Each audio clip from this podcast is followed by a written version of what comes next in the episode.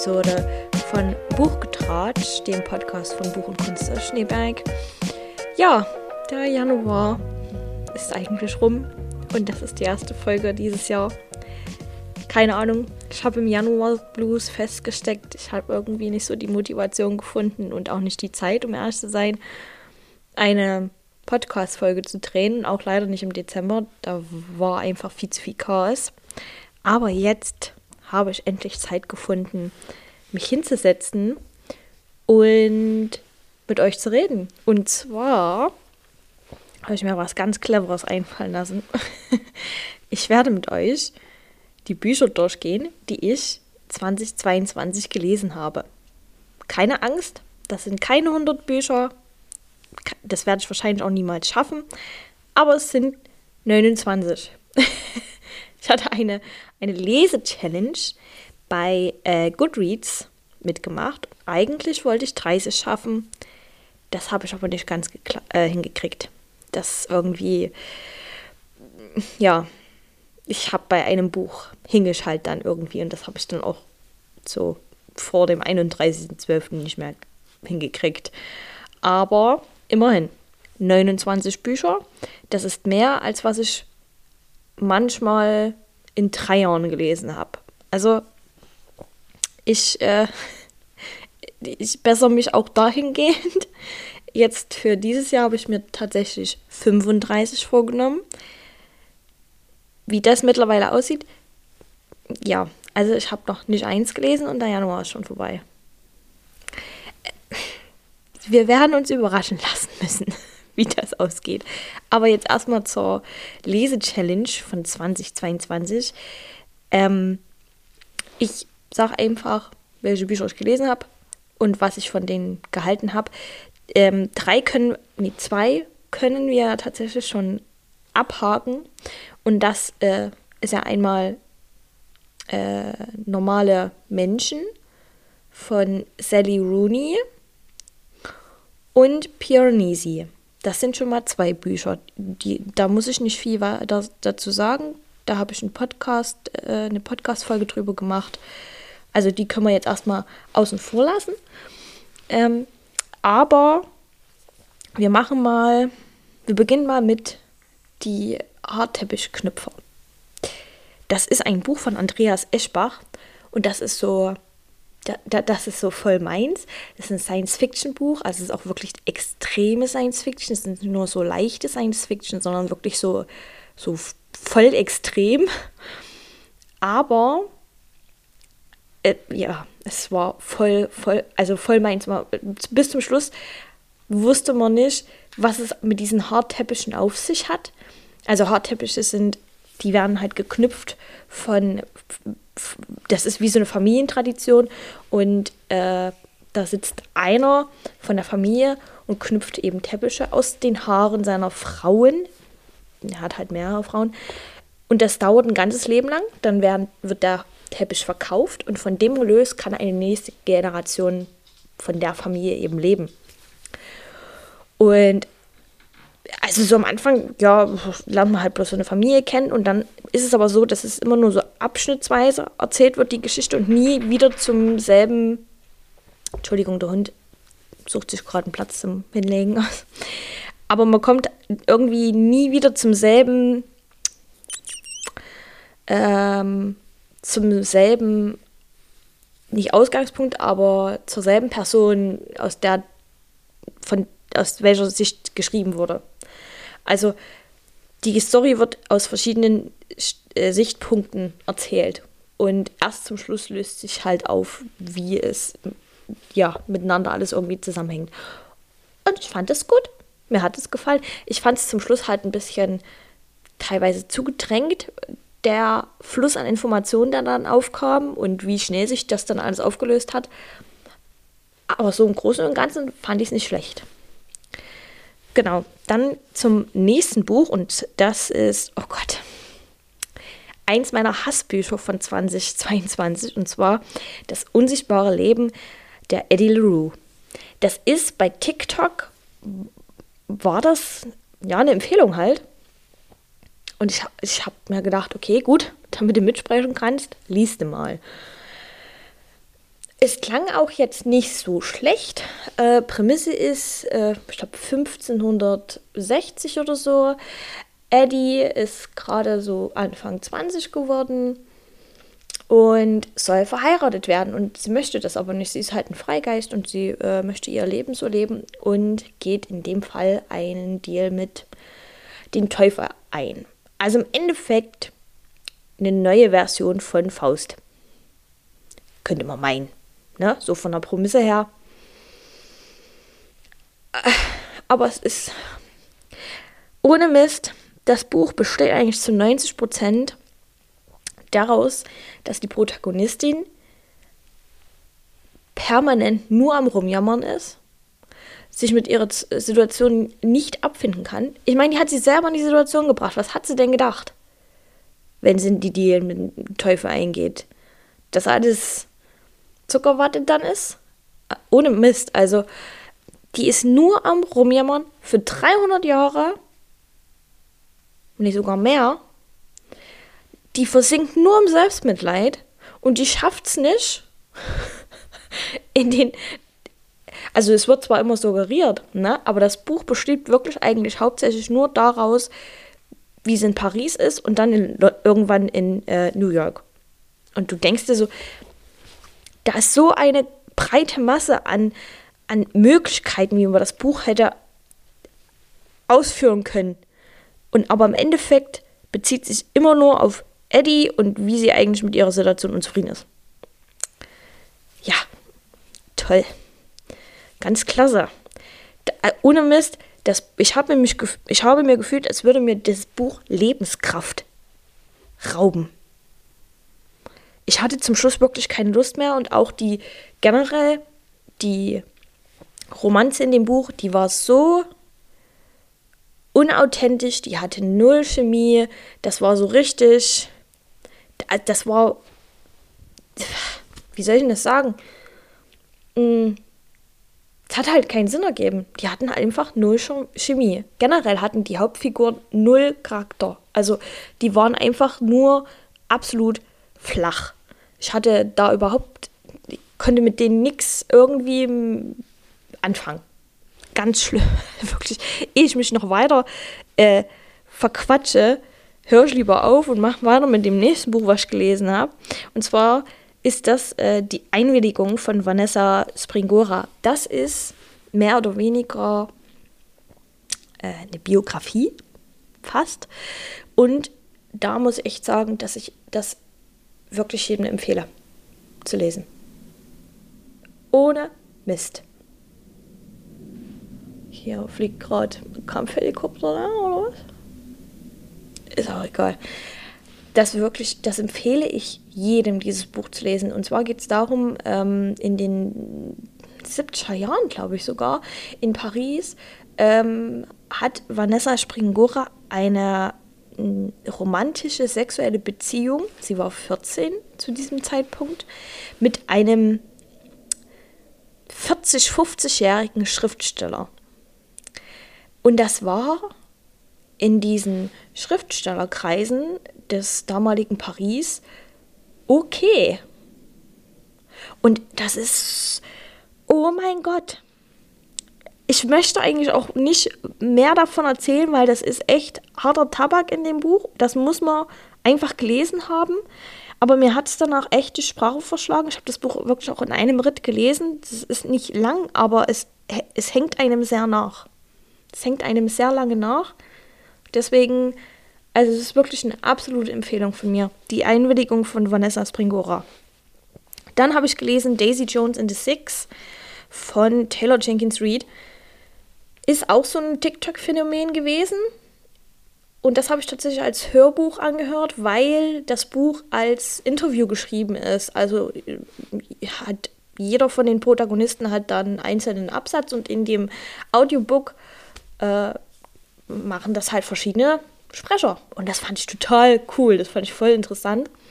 Die Story, ja gut, es geht halt um eine Rockband in den auch wieder in den 70er Jahren und wie die zum Erfolg gelangt sind und die ganzen Eskapaden und wie es dann zum Schluss zum Bruch kam der Band. Interessant, es ist cool gemacht, aber ja, also es hat jetzt, keine Ahnung, es hat jetzt nicht viel rausgerissen. Ich habe aber äh, gelesen, dass das von Amazon, glaube ich, als Serie verfilmt wird. Wo ich echt gespannt bin, weil es hat tatsächlich sein Potenzial und mal schauen, was sie daraus machen. Aber das ist ein sehr interessantes Buch und eben halt mal so vom, vom, vom Schreibstil was anderes. Eben dadurch, dass es halt so als Interview geschrieben worden ist. Dann habe ich gelesen die äh, ganze Hardstopper-Reihe, also Band 1, 2, 3, 4. Und das ist ja aber mehr oder weniger eher so, so ein Comic, also so eine Graphic Novel.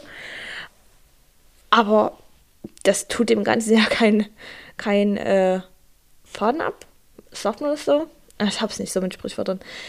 Äh, jedenfalls, ich mag's, ich mag Hardstopper einfach.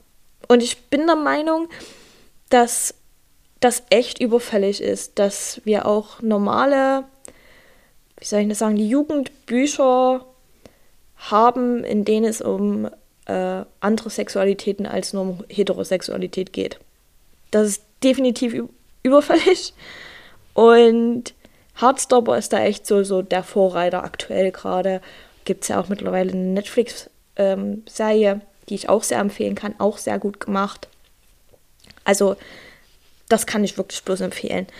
Und in dem Atemzug möchte ich auch noch die ganzen anderen. Ich habe dann tatsächlich von Alice Oseman, die ja eben Heartstopper gemalt, geschrieben, wie auch immer, habe ich auch dann andere Bücher von ihr gelesen man merkt halt echt, dass das für Teenager geschrieben worden ist und nicht so für bald 30-Jährige. Aber sie waren okay. Also ich habe noch gelesen Solitaire, Loveless, Radio Silence und das war's genau. Und ähm, die Kurznovelle Nick und Charlie. Es sind halt wirklich einfach so Jugendromane wo es halt wirklich auch in jedem Buch mal um andere Sexualitäten geht und die so ein bisschen beleuchtet werden und halt so ein paar, wie soll ich das sagen, Jugendprobleme. Und ich, ich finde es gut, dass es die Bücher gibt. Ich fand es auch sehr interessant, manchmal halt wirklich auch einfach zu, ja, Teenager-mäßig, halt für meinen Geschmack, sage ich jetzt mal. Aber ja, ich fand sie jetzt nicht schlecht. Dann als nächstes, äh, in fünf Jahren habe ich gelesen. Das war auch tatsächlich das erste Buch, was ich letztes Jahr gelesen habe. Das war da noch ein Leseexemplar. Es ist eine Liebesgeschichte und eigentlich ist es ja überhaupt nicht mein Fall, aber es ist eine andere Liebesgeschichte. Und dafür, dass ich eigentlich so den Schreibstil und so, ähm, wie soll ich das sagen? Also ich fand das Buch jetzt nicht klasse, aber es hat mich zu Tränen gerührt. Also ich hing wirklich zum Schluss da und habe geweint, weil es da so ein paar Punkte gab, gerade zum Schluss, die mich so ein bisschen angeregt haben, auch äh, mal so einen anderen Blick auf meine zwischenmenschlichen Beziehungen zu werfen. Also es ist teilweise manchmal sehr naiv geschrieben, sehr amerikanisiert. Und das kann nerven aber es war mal was anderes. also, wenn ich jetzt ein Punktesystem hätte, wären es drei von fünf Punkten. Also, es war okay, es war interessant und es war halt auch mal eine andere Liebesgeschichte. Genau. Und welches Buch noch? Oh, mein nächstes Hassbuch von letztem Jahr. Ein wenig Leben ohne Mist, ihr könnt wirklich das ganze Internet absuchen. Es gibt da so gespaltene Meinungen. Und das ist unglaublich. Also es gibt keinen, also es gibt da keinen Mittelgrund irgendwie, sondern entweder man liebt das Buch oder man hasst das Buch. Und ich bin eine der letzten Fraktionen. Ich hasse das Buch. Ich hasse das Buch. Am Anfang habe ich echt gedacht, cool, da wird so die Freundschaft von vier jungen Männern beleuchtet, so wie die sich über die Jahre hinweg weiterentwickelt. Ich fand die Prämisse tatsächlich, so langweilig wie sie für manch einen klingen mag, interessant. Hat sich am Anfang auch alles ganz gut angehört. Man hatte auch irgendwie so ein bisschen Connection zu diesen ganzen, zu diesen vier Freunden. bis es dann ausgeordnet ist. Äh, ohne Scheiß, bis es dann ausgeordnet ist. Ich habe ja nichts dagegen, dass in Büchern ähm, mentale Gesundheit behandelt wird. Oder auch mentale äh, Krankheiten, psychische Krankheiten. Aber in dem Buch, ich habe da ein ganz, ganz, ganz, ganz, ganz pro großes Problem damit, wie das behandelt wird. Und wie das suggeriert wird, wie man mit Personen umgehen muss, die eben eine psychische Krankheit haben. Und das sage ich jetzt nicht, weil ich kein Verständnis für psychische Krankheiten habe. Das ist, das ist das Gegenteil. Weil ich gehöre zu einer Fraktion, die selber damit zu kämpfen hat. Und gerade aus dem Grund macht mich das Buch so wütend. Weil man merkt extrem, dass die Autorin keine Ahnung hat.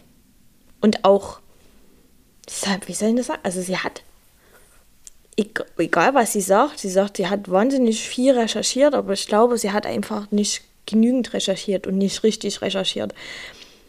Weil wie sie mit ihrem Hauptprotagonisten umgeht und äh, was der alles durchmacht, das ist schon wieder einfach zu übertrieben und es gibt nur schwarz und weiß, es gibt da keine Graubereiche in dem Buch. Also entweder ist nur alles scheiße oder es ist alles gut, was ja niemals der Fall ist. Es gibt immer so viel Graubereiche zwischen rein. Und über 40 Jahre begleitet man ja dann die Personen. Und über 40 Jahre kriegt es diese eine Person mit den psychischen Krankheiten nicht hin, sich Hilfe zu suchen, ist aber so ein wahnsinnig schlauer, toller Typ und alle lieben den. Und ich. Das hat für mich alles keinen Sinn ergeben. Es hat für mich alles keinen Sinn ergeben. Und ich bin so wütend einfach nur gewesen. Besonders nach der ersten Hälfte, die relativ interessant war, wo es dann auf einmal wirklich halt so in die, in die richtig dunkle Seite des Buches ging und ich mir teilweise manchmal einfach gedacht habe, okay, komm, es reicht jetzt. Es ist gut, es muss auch mal Schluss sein. Aber dann wurde immer noch eins drauf gesetzt und immer noch und immer noch und immer noch. Ohne Mist was die mit ihrem Protagonisten gemacht hat in dem Buch, das hat nichts mehr damit zu tun, dass man Mitleid mit ihm haben muss. Es ist einfach nur noch over the top und einfach zu extrem gewesen. Es gab da so einen Punkt, wo immer und immer wieder ihm was widerfahren ist und auch wirklich halt so extrem schlimme Sachen, wo ich echt gedacht habe, okay, gut, das ist unrealistisch. Ich habe jetzt auch mittlerweile kein Mitleid mit dem. Es nervt mich einfach nur noch. Und ab dem Zeitpunkt hatte ich einen Press. Und ich konnte mich dann auch nicht mehr, ich konnte mit diesen Personen nicht mehr mitfühlen. Ich habe mir dann einfach nur gedacht, ich will von dir nichts mehr wissen. Ich habe keinen Bock mehr auf dich als Charakter. Bitte, lass mich in Ruhe. Aber ich hatte dann halt noch 400 Seiten vor mir. Also, ich wollte da mal einen ausführlicheren Podcast machen. Ich hatte da auch schon mal angefangen, aber ich habe mich wirklich in 45 äh, Minuten in Rage geredet und wusste nicht mehr, wo vorne und hinten ist, weil ich das Buch so hasse. Ähm, ja, es reicht eigentlich auch so. Also für mich ist es wirklich eins der absoluten Hassbücher und ich würde es auch keinem weiterempfehlen. Zumal alleine schon das Buch 900 Seiten lang ist, was es eigentlich hätte gar nicht sein müssen. Da hätte man so viel daraus rausnehmen müssen oder können. Aber okay, das ist dann schon wieder ein andere, das ist schon wieder ein anderes Thema. Dann habe ich, ähm, das waren mehr oder weniger eigentlich drei Geschichten in einem Buch, und zwar von Friedrich Dürrenmatt, Der Hund, der Tunnel und die Panne. Äh, einen Hund habe ich irgendwie nicht verstanden. Keine Ahnung habe ich auch nur schnell überflogen, um ehrlich zu sein, weil es mir eher auf den Tunnel und auf die Panne ankam. Aber ich wollte mir einen Hund nochmal vornehmen und den vielleicht mal auseinandernehmen und mir so mal gucken, was der mir sagen wollte. Aber der Tunnel, sehr interessant. Sehr interessant. Ich möchte eigentlich da auch nichts weiter dazu sagen. Es ist wirklich eine Kurzgeschichte und ich frage mich bis heute, warum die aufhört. Ich frage mich bis heute, warum die aufhört. Ich hätte so gerne so viel mehr davon gelesen. Das waren, glaube ich, auch, lass es mal fünf Seiten gewesen sein von vom Tunnel. Aber das, die Prämisse, die war so gut. Und ohne Mist, ich hätte da gern mehr gelesen. Und dann kam die Panne. Dieser Spannungsbogen. Ohne Mist, Leute. So einen Spannungsbogen hatte ich in einem Buch seit langem nicht mehr gehabt. Wahnsinn. Also, die Prämisse in dem Buch ist halt, dass ein, ähm, ein Vertriebler mehr oder weniger, ähm, der hat halt eine Panne auf dem Nachhauseweg und hält in so einem kleinen Dorf an und äh, versucht dort halt über Nacht da irgendwo unterzukommen, damit er am nächsten Tag zur Werkstatt fahren kann mit seinem Wagen. Und kommt bei einem äh, pensionierten Richter, glaube ich, unter, der mit seinen anderen zwei Kumpels, die Anwälte und noch irgendwas, also halt alles irgendwie mit Gericht zu tun haben, ähm, zusammenkommt an dem Abend und die spielen halt dann immer so, ja, so, so, so Fälle halt durch. Und haben den dann, laden den halt dazu ein. Ja, mach mit, du bist der Angeklagte und wir spielen das dann, während wir essen, machen wir da so ein Spiel draus. Äh, die, das klingt ja schon allein, die, das, die, das, die Prämisse klingt gut, oder? Also, das hat mich total mitgenommen gleich und wirklich dieser Spannungsbogen. Leider ist der zum Schluss ein bisschen sehr abgefallen. Ich hätte mir ein anderes Ende gewünscht. Man hat auch immer das Gefühl, gleich passiert was, gleich passiert was. Und dann war das Ende so ein bisschen semi. Die einen finden es vielleicht gut. Für mich hat das irgendwie, ja, nicht ganz so gepasst. Aber das, dafür, dass es eine Kurzgeschichte ist, äh, wirklich, also Friedrich Dürrenmatt, den kann man wirklich lesen. Dann, ähm, ich weiß gar nicht mehr. Ähm, ja, genau. Leave the World Behind. Das ist ein, das ist der englische Titel. Ich glaube, in Deutsch heißt es Inmitten der Nacht. War auch so ein, na nicht TikTok, aber auf YouTube haben das einige empfohlen. Dann habe ich es gelesen und dachte mir so, ja, und? also, das Buch hatte kein Ende. Also irgendwie schon, aber es war jetzt kein Ende man hing halt dann da und hat sich so gedacht, ja, und was passiert jetzt? Hä? Also, da geht es irgendwie darum, dass eine Familie in ein Ferienhaus fährt und dann auf einmal stehen in der Nacht die Vermieter vor der Tür und sagen, ja, da gab es ein Blackout in der Stadt und irgendwas geht da vor sich und äh, ja, jetzt sind wir halt hier. Und jetzt wollen wir halt wieder in unsere Wohnung rein. Ja. Und eigentlich ist das alles. Weil die versuchen dann zwar, ich fand ja die Dynamik dann cool, wie halt so die Vermieter und Mieter halt sich eigentlich so gar nicht getraut haben, weil auch keiner irgendwie Internetempfang hatte und wirklich keiner wusste, ob das jetzt so wahr ist, was sie sagen. Ja, aber es hat sich halt auch nichts aufgelöst. Nix. Also man, man wurde einfach hängen gelassen dann. Und dann habe ich mir gedacht, warum hast du das Buch gelesen? Es hat ja nichts gegeben. Es gab keine Auflösung. Und sowas hasse ich. Sowas hasse ich. Du einfach, das Buch hat einfach aufgehört. also nicht, dass ich jetzt noch mehr hätte lesen wollen. Ich fand den Schreibstil jetzt nicht so klasse. Aber ich hätte halt gerne irgendwie so ein bisschen mehr Erklärung gehabt, wieso, weshalb, warum das alles passiert und was da überhaupt passiert, ne? Äh, ja, nee, ist nicht. Wurdest du halt einfach hängen lassen. Deswegen, ja, nee, fand ich das Buch jetzt nicht so klasse. Dann habe ich gelesen Der Fremde von Albert Camus. Das, das Buch hat ja einen dieser ähm, besonderen Anfangssätze. Also so ein Satz, wo man halt dann sich denkt, boah, da wirst du gleich reingeworfen irgendwas so von wegen, ähm, gestern starb Mutter oder so. Also so fängt halt das Buch an. Und das, da wirst du halt direkt reingeworfen.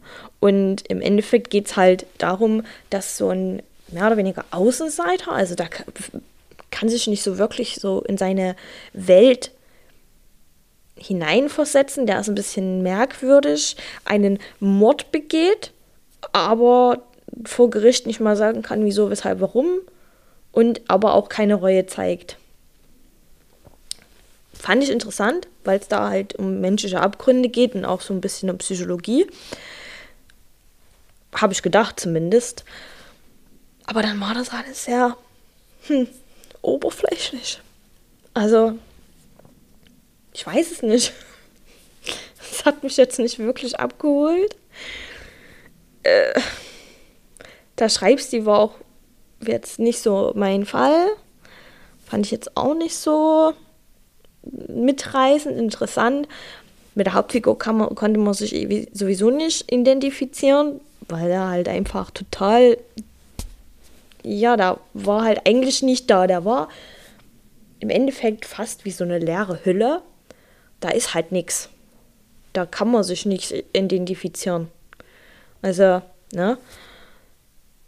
Und deswegen, es war sehr nicht schwierig, aber es war sehr zähflüssig. Äh, es war jetzt nicht so klasse. Dann habe ich gelesen, oh ja, hm. ich werde jetzt richtig Hass wahrscheinlich abkriegen, aber ich habe gelesen It Ends With Us oder nur noch ein einziges Mal von Colleen Hoover. Und ja, es ist noch ein Hassbuch von 2022. Ich weiß nicht, was ich mir gedacht habe in, in Romance-Buch, dass ich das gut finde. Nur weil es alle anderen sagen. nee. Äh, nee. Eigentlich habe ich schon auf den ersten Seiten gelesen, dass das Buch scheiße wird. Äh, sorry, der Schreibstil ist halt so einfach. Was, was ich dann immer sage, so für Leute, die mal anfangen wollen, halt so in Englisch zu lesen, das wäre so ein Buch, womit man halt gut anfangen kann, weil da ist nichts. Da muss man nicht großartig nachdenken. Der Satzbau ist total easy und auch wie das geschrieben wird, es ist so einfach halt. Aber das, deswegen hat mich das auch nicht wirklich abgeholt. Ich, nee. Und die ganze Story. Oh mein Gott, nein. Ich wollte da auch eine Podcast-Folge machen, aber dann habe ich tatsächlich auch angefangen. Und dasselbe wie bei Ein wenig Leben, ich habe mich in Rage geredet. Weil da so viele Punkte bei gab, wo ich mir einfach so denke, viel zu lapidar angegangen. Warum war der Charakter da? Wieso gab es den überhaupt? Wieso gab es diese komische Story mit, ja, ich schreibe jetzt Briefe an Ellen DeGeneres?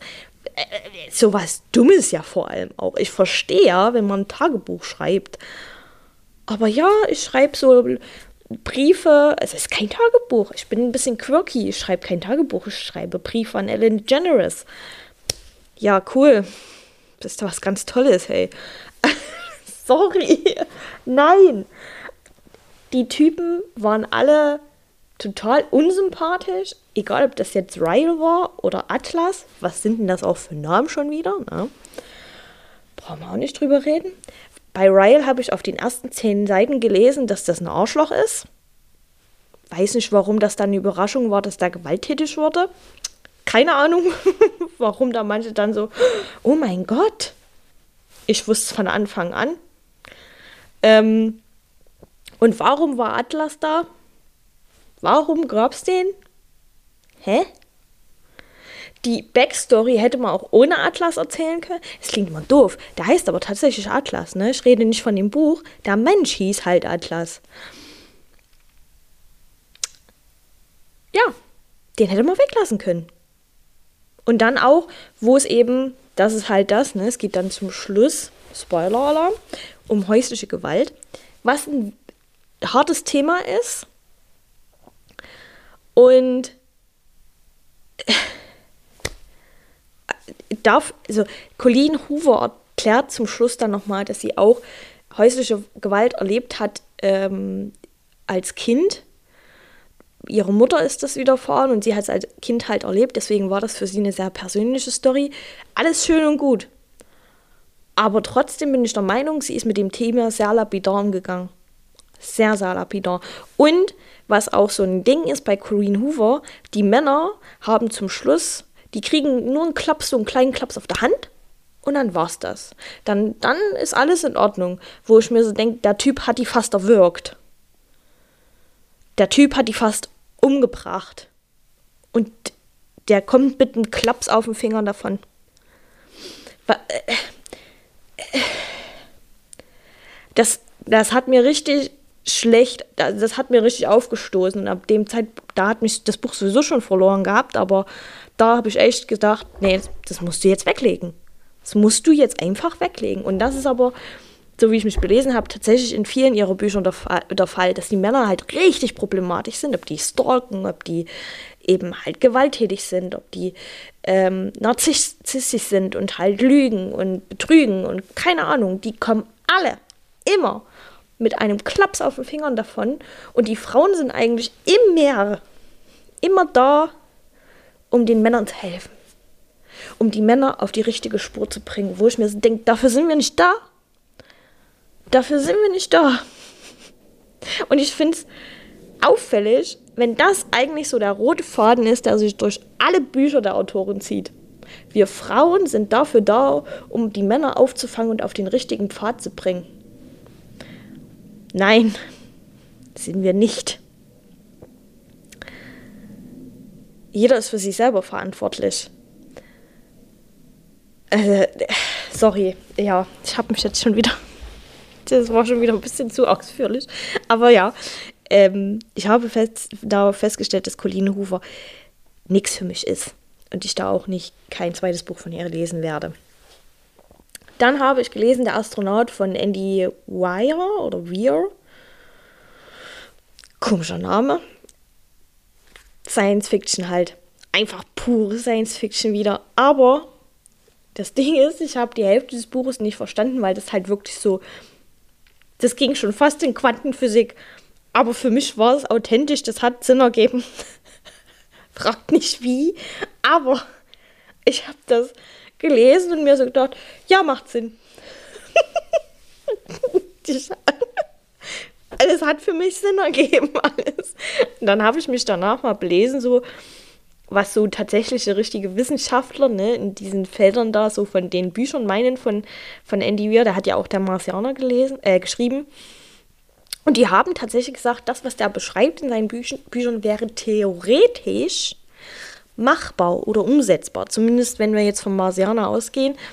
Und das hat mich, das, das hat mich tatsächlich ein bisschen das äh, beeindruckt, muss ich ganz ehrlich sagen. Weil dafür, dass ich eigentlich wirklich halt von diesem ganzen ähm, Astronauten-Jargon da in dem Buch eigentlich der Hälfte nicht verstanden habe, hat es für mich als Laie tatsächlich Sinn gemacht. Das muss man auch erstmal hinkriegen. Also, jedenfalls war es sehr geil. Also, ich fand das Buch richtig toll. Ich fand nur manchmal so die, die, dieser Schwung zwischen Präse, also zwischen jetzt, was gerade passiert und das, was vor, was ich, zehn Jahren passiert ist auf der Erde, fand ich immer so ein bisschen blöd. Also ich bin da nicht so der Fan von, wenn da halt ein Kapitel so und das andere Kapitel so ist. Das reißt mich irgendwie so raus aus meinem Leseflow. Und das fand ich ein bisschen blöd. Aber so an sich war das Buch richtig gut. Also fand ich, fand ich richtig gut. Dann habe ich von Mad äh, Madeleine Miller Galatea gelesen. Das ist ein Buch, das sind 20 Seiten allerhöchstens. 20, 50 Seiten. Und da geht es um Galatea. Ja. Die hat halt auch äh, der Song von Achill geschrieben.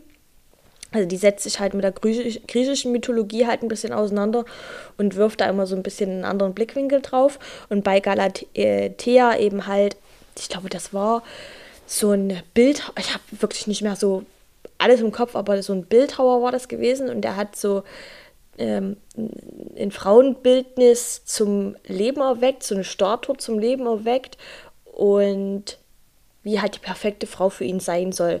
Und Galatea ist mehr oder weniger aus der Sicht eben von dieser Statue geschrieben. Da ist halt nicht viel Grundmaterial da, weil es eine relativ kurze Sage, glaube ich, bloß ist.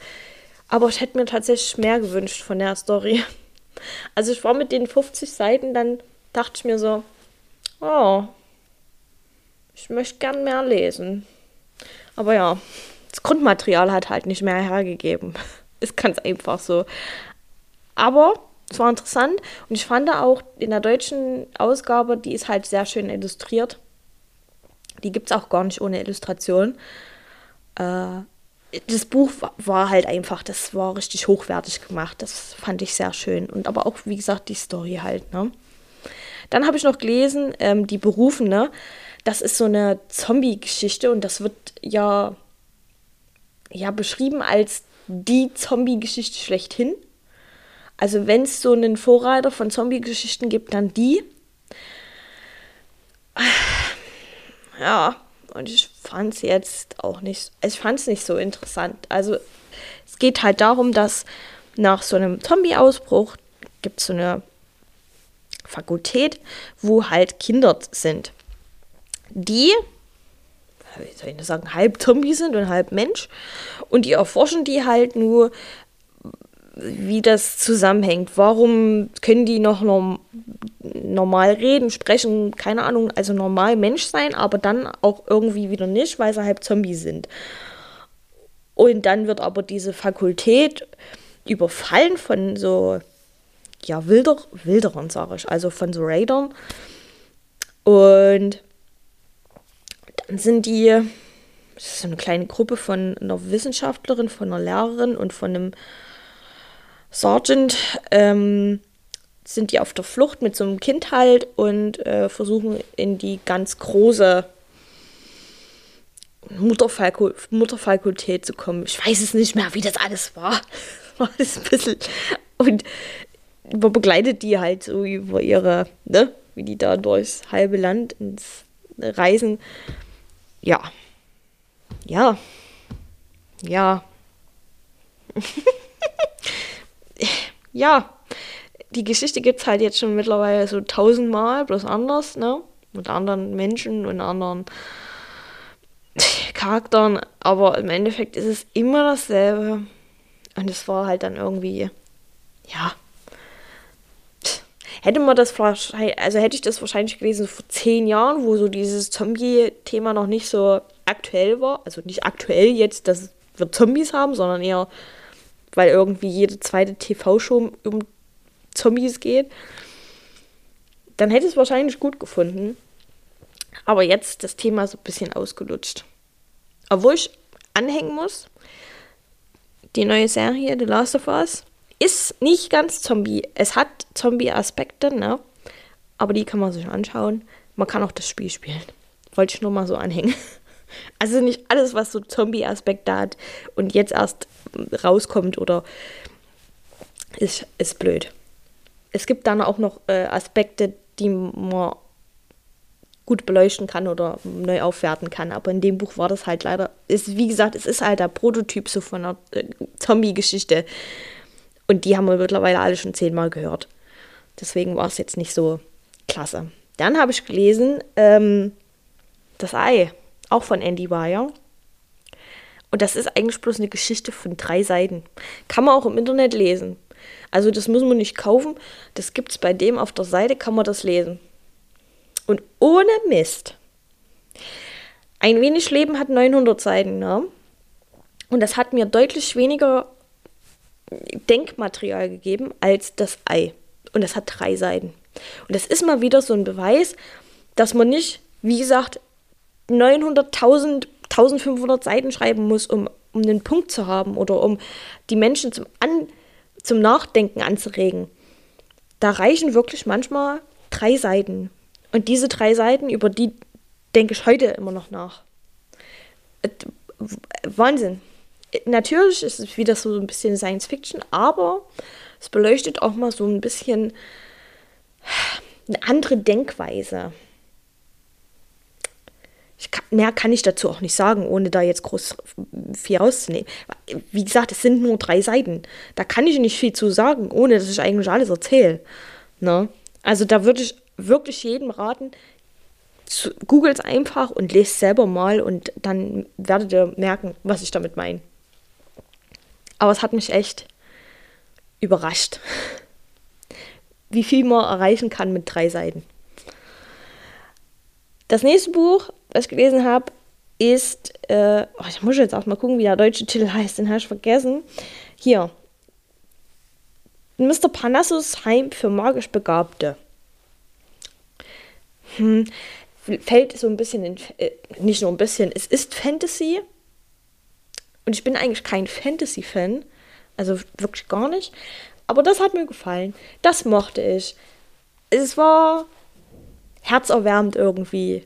Es war einfach herzerwärmend. Und wenn man halt so diese Fantasy-Aspekte ra rausnimmt, ist es im Endeffekt bloß eine Geschichte von ähm, einem Mann, der so in seinem Hamsterrad feststeckt und äh, da auch sich nicht wirklich, also erstens gar nicht wohlfühlt und aber auch nie drüber nachdenkt, dort mal auszubrechen, auf einem Arbeitstrip ist und da das Leben halt von der anderen Seite kennenlernt. In so einem Kinderheim halt einfach. Ui, ich schaue hier alles um. Und dort halt auch einfach lernt, was es heißt, zu leben und zu genießen und Menschen mit Menschen zu leben und sich auf Menschen einzulassen. Und das, das ist so die, die wirklich die Grundstory. Diese ganzen Fantasy-Aspekte. Ja, ich kann mir dann vorstellen, dass es dann viele halt abschreckt, das überhaupt zu lesen. Aber das war halt wirklich jetzt nicht ausschlaggebend. Also es hat nicht viel ausgemacht. Man kann halt diese ganzen Aspekte, was für Fähigkeiten die Kinder haben, halt auch einfach reduzieren auf, die sind halt alle unterschiedlich und für ihre Unterschiedlichkeiten werden die halt von der großen Masse nicht anerkannt oder weggesteckt, so nach dem Motto. Und ah, ich, ma ich mochte einfach das Buch. Ich mach, es ist keine, es, es werden jetzt nicht fünf Punkte von fünf, sondern so vier von fünf. Ich habe es gerne gelesen. Und ich mochte auch die kleine äh, Romanze da drin in dem Buch. Die war jetzt nicht so sehr groß, die hat sich aber so ein bisschen eingeschlichen und das, wie gesagt, das war halt auch nicht so Hauptaugenmerk der Geschichte. Und das finde ich dann immer interessant. Die hat sich wirklich so entwickelt, dass die authentisch war. Und man hat, man wusste auch von Anfang an jetzt nicht, ah, es geht dann um eine Romanze. Also wirklich, die hat sich einfach so einfach entwickelt und man hat die dann so langsam ankommen sehen. Aber die hat gepasst halt einfach. Und das, das, das, das, sowas mag ich halt einfach. Nicht so diese Romanzenbücher, wo man im Endeffekt weiß, ja, hier geht es bloß um zwei Leute, die sich lieben und aber irgendwie nicht zusammenkommen und da gibt es irgendwelche Differenzen. Ja, super. Kann ich auch GZSZ anschauen. Aber bei dem Buch, da war das einfach, es war, ja. Ja, war halt für mich, es hat mir gefallen, war herzerwärmend. Dann das war mit eines der letzten Bücher, was ich letztes Jahr gelesen habe, bevor der Kaffee kalt wird. Das ist von einem japanischen Autor und hat auch so ein paar Science-Fiction-Aspekte, aber jetzt nicht so extrem, weil das sehr eingeschränkt ist mit Regeln. Also es geht halt darum, da ist ein Kaffee und wenn man auf, auf einen bestimmten Platz sitzt, kann man in die Vergangenheit zurückreisen. Man darf aber dann nicht aufstehen von dem Platz und man hat nur so lange Zeit, in der Vergangenheit zu verweilen, solange der Kaffee halt warm ist. Sobald er kalt wird, musst du wieder zurückreisen. Und alles, was du in der Vergangenheit machst, hat auch keine Auswirkungen auf die Zukunft. Also im Endeffekt bringt es dir nicht viel, dass du da in die Vergangenheit reist. Aber die Geschichten, um die es geht, haben trotzdem immer irgendwas was die Personen dann erreichen, mehr oder weniger. Also es hat immer irgendeinen Sinn, dass die in die Vergangenheit reisen. Was ich allerdings sagen muss, das Schreibstil war ein bisschen uff, schwierig. Also die Regeln wurden mir zehnmal erklärt im Laufe des Buches. Also es gab unglaublich viele Wiederholungen. Ich dachte irgendwann, ich werde verrückt. Oder das, ich kam mir so vor, als wäre ich doof. Als müsste mir alles Thema erklärt werden. Und ich habe mir gedacht, ja, ich habe es beim ersten Mal verstanden, was die Regeln sind. Ich muss es nicht nochmal wissen. Aber nein, dann wurden sie nochmal erklärt. Und ich dachte mir so, ach nein, es darf jetzt nicht wahr sein. Hätte man wirklich so dieses zehnmal noch rausnehmen, äh, die, dieses Thema Erklären von den Regeln nochmal rausgenommen aus dem Buch, dann wäre das Buch um 100 Seiten kürzer gewesen. Äh, ist ein bisschen übertrieben, aber so kam es mir vor. Und meine Fresse, das hat dem Buch so viel weggenommen, weil ich mich einfach bloß verarscht vorkam. Ich dachte mir echt, sag mal, denkst du, ich bin doof? Dass ich, das, dass ich mir das nicht merke, was die Regeln sind. Äh, naja. Deswegen, also das, das hat mich auch geärgert. Das war nicht eins meiner Hassbücher, aber das hat mich halt. Ich finde es blöd, wenn mir ein Buch so suggeriert wie, ja, ich muss dir alles Thema erzählen, weil beim ersten Mal schnallst du es eh nicht. Doch, hab doch mal ein bisschen Vertrauen in mir, dass ich das schaffe. Naja. Zu den letzten zwei Büchern. Die sind total unterschiedlich. Und das eine habe ich nur gelesen aufgrund ähm, des neuen God of War Spiels. Da geht es ja um nordische Mythologie. Und natürlich habe ich ein bisschen Ahnung von nordischer Mythologie. Aber das ist halt auch alles. Ein bisschen Ahnung habe ich davon. Ne? Und ich wollte einfach mal ein bisschen mehr Ahnung haben. Also habe ich äh, nordische Mythen und Sagen von Neil Gaiman gelesen. Das ist ja so, so wie so eine Zusammenfassung auf einfach. also es gibt ja die Eda und die Eda ist eigentlich so die, wie soll ich das sagen, das ist so die reinste Form der nordischen Mythologien, die es halt gibt. Und aus der Eda hat eben der Neil Gaiman so, eben das vereinfacht, dass halt jeder das lesen kann und versteht, um was es geht. Das ist, das ist an sich ganz cool, aber ich fand es halt teilweise auch schon wieder sehr, sehr oberflächlich. Und deswegen habe ich mir tatsächlich jetzt auch die EDA gekauft, weil es mich reizt, die so in Ursprungsform zu lesen. Ich finde es aber auch nicht schlecht, dass ich vorher eben das Buch von Neil Gaiman gelesen habe, weil dann habe ich zumindest so ein bisschen Ahnung, um was es eigentlich geht und kann das ein bisschen vergleichen. Deswegen, ich kann jedem eigentlich nur empfehlen, das Buch zu lesen. Es ist wirklich sehr, sehr einfach zu lesen. Es ist auch sehr gut in Kapiteln unterteilt. Also man kann dann immer mal so, so zehn Seiten lesen und dann liest man am nächsten Tag nochmal zehn Seiten. Oder noch eine Geschichte. Also es sind immer verschiedene Geschichten da drin. Also wer da eben Bock drauf hat auf nordische Mythologie und das halt ein bisschen besser zu verstehen, kann ich echt empfehlen. Aber so halt wirklich so dieses Nonplusultra ist halt einfach die EDA. Und das ist eins der Dinge, was ich angehen möchte in 2023. Und jetzt kommen wir zum letzten Buch. Das gibt es noch gar nicht lange in äh, Deutsch. Das ist, glaube ich, erst jetzt im Dezember wurde das äh, in Deutsch veröffentlicht. Und das nennt sich Die Katze, die von Büchern träumte. Und das hat eine Kundin bei uns bestellt und ich fand das dann, ich habe mir das dann halt durchgelesen. Ich wenn ihr Bücher bei uns bestellt, lese ich mir dann immer die Zusammenfassung mal durch. Und manchmal kann es halt wirklich sein, dass ich dann mir auch so denke, oh, das ist interessant, das bestelle ich mir auch. Und wie gesagt, eine Kundin hat es, äh, das bestellt. Und dann habe ich das gelesen, die Zusammenfassung, und dachte mir so, oh, das klingt aber interessant. Und dann habe ich mir das in Englisch halt einfach bestellt. Ich dachte, dann lese es in Englisch. Ist aber von einem japanischen Autor. Also ich habe es dann nicht in Originalsprache gelesen, weil Japanisch kann ich. Nee, Gottes Willen.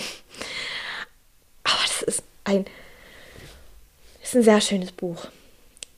Ich, wir hatten das im Lesekreis letzt besprochen. Da ist wieder so ein Fantasy-Aspekt halt drin, der halt viele wieder abschreckt, wo ich halt sage, das ist halt wahnsinnig schade, weil die Story an sich von dem Buch halt richtig toll ist. Also, da ist ein Junge, der ist bei seinem Großvater aufgewachsen und der Großvater hat halt einen Secondhand-Buchladen.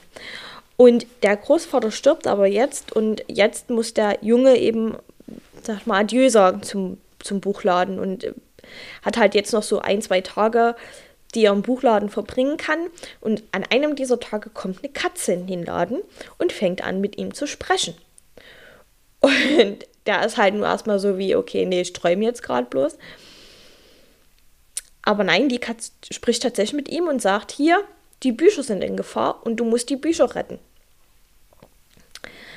Und dann begeben die sich halt so auf, ich glaube, das waren drei oder vier so Abenteuer, wo die eben die Bücher retten müssen. Und ich fand das so schön, wie der Junge dann mit den Leuten, die eben Bücher nicht wertschätzen oder Bücher halt nur sammeln und sie nicht lieben und mit denen halt diskutiert, was der Wert eines Buches ist und was Bücher so besonders macht und was halt auch, ähm, da gab es zum Beispiel einen, der hat alle Bücher verkürzt, weil die Menschen ja keine Zeit mehr haben. Also hat der sämtliche Bücher aufs Wesentliche reduziert, dass der teilweise dann wirklich nur noch einen Satz hatte, um ein komplettes Buch zu beschreiben. Und das ist halt so, das hat so ein bisschen bei mir so auch, ja, man hat halt wirklich manchmal keine Zeit, Bücher zu lesen, ne? Und an sich ist die Idee, Bücher zu verkürzen, beziehungsweise aufs Wesentliche runter zu reduzieren, damit das für jeden ähm, ja was ist und damit jeder, sag ich mal, mit dem Buch was anfangen kann. Die Idee dahinter ist ja nicht schlecht, aber man verliert halt aber auch so ein bisschen von dem, von dem Buch halt einfach und auch von dem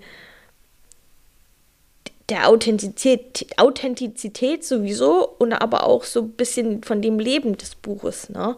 Und von dem, was der Autor halt sagen wollte. Und das, so geht das halt die ganze Zeit in dem Buch immer. Im Endeffekt sind es gut Grundgedanken von denen, die eben halt die Bücher kürzen oder was auch immer mit den Büchern machen. Aber der Junge hat dann auch halt auch immer Gegenargumente, warum das aber eigentlich nicht der Sinn von Büchern ist. Und ich fand's toll. Ich fand's toll.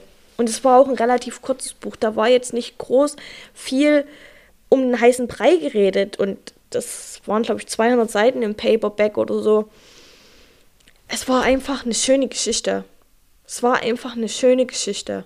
Und egal, ob die Katze sprechen konnte oder nicht, es war einfach eine wunderschöne Geschichte, die so das Wesentliche an Büchern wieder hervorgebracht hat. Und das, das hat mir einfach gefallen. Das fand ich schön. Genau. Und das waren eigentlich auch alle Bücher, die ich gelesen habe. Mehr waren es nicht. Diesmal ist es auch eine sehr lange Episode geworden vom Podcast. Aber ja, wenn ich halt über 30 Bücher rede, dann rede ich halt auch ein Stück. Ich hoffe, ihr könnt es mir nachsehen. Ähm, vielleicht hat der ein oder andere ja auch eins der Bücher gelesen, was ich jetzt gerade vorgestellt habe und kann vielleicht mit mir darüber sprechen, wie er es vielleicht fand. Ne? Ich finde es immer cool, wenn man sich so austauscht ähm, über Bücher, die man gelesen hat, weil man hat, jeder hat da immer so eine andere Ansicht. Das ist immer, ich finde das so faszinierend, so über Bücher zu reden. Und dann sagt der andere, nee, ich fand das aber gut, weil und ach, das ist cool. Also, ihr könnt mir da gerne ähm, irgendeine Nachricht zukommen lassen, eine E-Mail oder über Instagram oder so, wo, wenn ihr eins der Bücher gelesen habt, einfach mal sagt, wie ihr das Buch fandet und wieso ihr das eventuell gut fandet oder schlecht fandet oder was ihr gut fandet. Das würde mich mal richtig interessieren. Und ja, dann sind wir aber auch jetzt schon am Ende. Ich hoffe, es hat euch gefallen. Und ich hoffe auch, dass, also ich arbeite dran und ihr könnt mich da auch gerne beim Wort nehmen, dass ich jetzt wirklich dranbleibe beim Podcast und alle zwei Wochen eine Folge veröffentliche, so wie es eigentlich ursprünglich gedacht war. Das ist so mein Vorsatz für 2023. genau. Ähm, ja, was bleibt mir noch großartig zu sagen? Ich wünsche euch einfach noch einen schönen Abend, einen schönen Tag, einen schönen Nachmittag, wann auch immer ihr den Podcast anhört. Und ich hoffe, wir hören uns in der nächsten Folge wieder. Und bis dahin, macht's gut.